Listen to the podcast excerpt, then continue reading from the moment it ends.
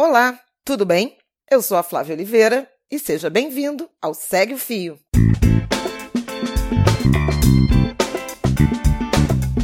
Esse é o programa do Midcast, onde são materializados em podcast os populares threads do Twitter, em episódios de no máximo 8 minutos. Se você já conhece esse formato, sabe bem do que eu estou falando. Mas se por acaso ainda não conhece, thread é uma sequência de vários tweets abordando um tema específico. Isso porque apenas 280 caracteres não seriam suficientes. Esse formato tem sempre uma pessoa narrando, pode ser algum convidado, algum integrante do Midcast ou a própria pessoa criadora do fio. Vale lembrar que o conteúdo a ser reproduzido aqui sempre tem autorização prévia do autor ou da autora. Hoje nós iremos conferir a thread do Alê Santos, o arroba Savage Fiction. Ela foi publicada no dia 30 de junho de 2019 e trata da saga de Benjamin de Oliveira, o lendário palhaço negro que fez do circo uma eterna fuga do destino que o racismo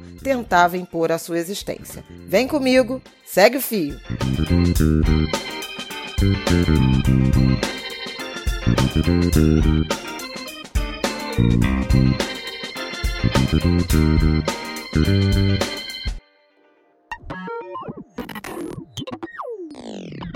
Dos flagelos brutais da escravidão nasceu um dos maiores humoristas da história brasileira, o lendário palhaço negro Benjamin de Oliveira, o gênio do circo-teatro.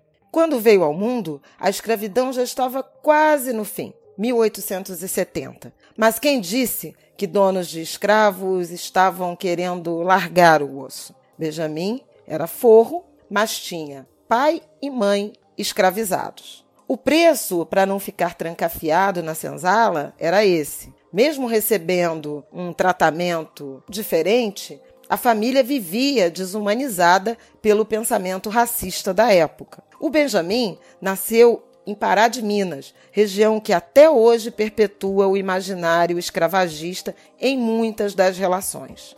Cansado de apanhar todos os dias, do próprio pai, inclusive, e do trabalho árduo que exercia, aos 12 anos encontrou no Circo Sotero um refúgio para a sua imaginação. Percorreu todo o sertão mineiro com a trupe, mas não conseguia fugir dos espancamentos. Afinal, livre ou não, ainda era preto. Parte da vida de Benjamin era fugir. Fugiu do circo Sotero e depois de ciganos que o tratavam como escravo e quase o trocaram por um cavalo. Fugiu também da estrada, cheia de gente que queria aprisioná-lo e fazia truques para provar que era artista do circo. Quando alcançou a cidade de Mococa, era um andarilho, uma pessoa em situação de rua, e convenceu o americano, dono de um circo, a remunerá-lo. Trabalhava principalmente como acrobata, até que em uma apresentação em São Paulo, o palhaço adoeceu e ele foi praticamente forçado a assumir o papel. Um palhaço preto era estranho demais. As primeiras apresentações foram rejeitadas pelo público, mas nem Benjamin esperava o que aconteceria a seguir.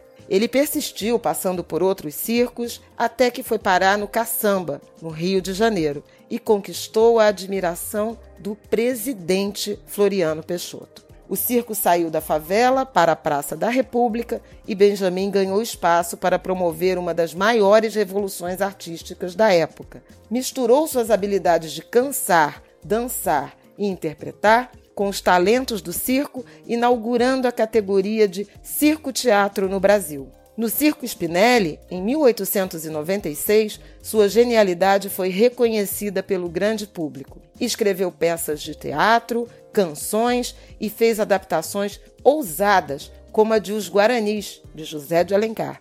Em 1908, ela foi gravada no Picadeiro e ele se tornou o primeiro ator negro no cinema brasileiro. Rompeu mais limites ainda quando gravou seis discos pela Columbia Records. Se tornou o rei dos palhaços no país, interpretou Shakespeare e fez um dos maiores teatrólogos brasileiros vibrar de euforia com seu Otelo.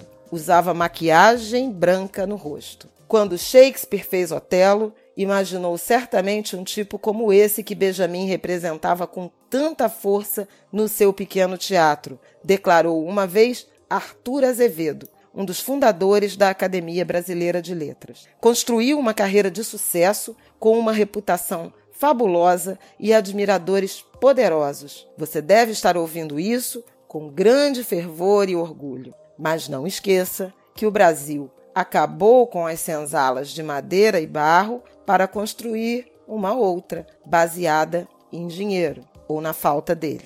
Em 1940, Benjamin estava na miséria. Alguém ganhou dinheiro por ele, enquanto ele passou a viver na sarjeta de uma sociedade que discriminava as pessoas pela cor. Discriminava e ainda discrimina. Um grupo de jornalistas se mobilizou com um deputado para conseguir uma aposentadoria para o palhaço Benjamin.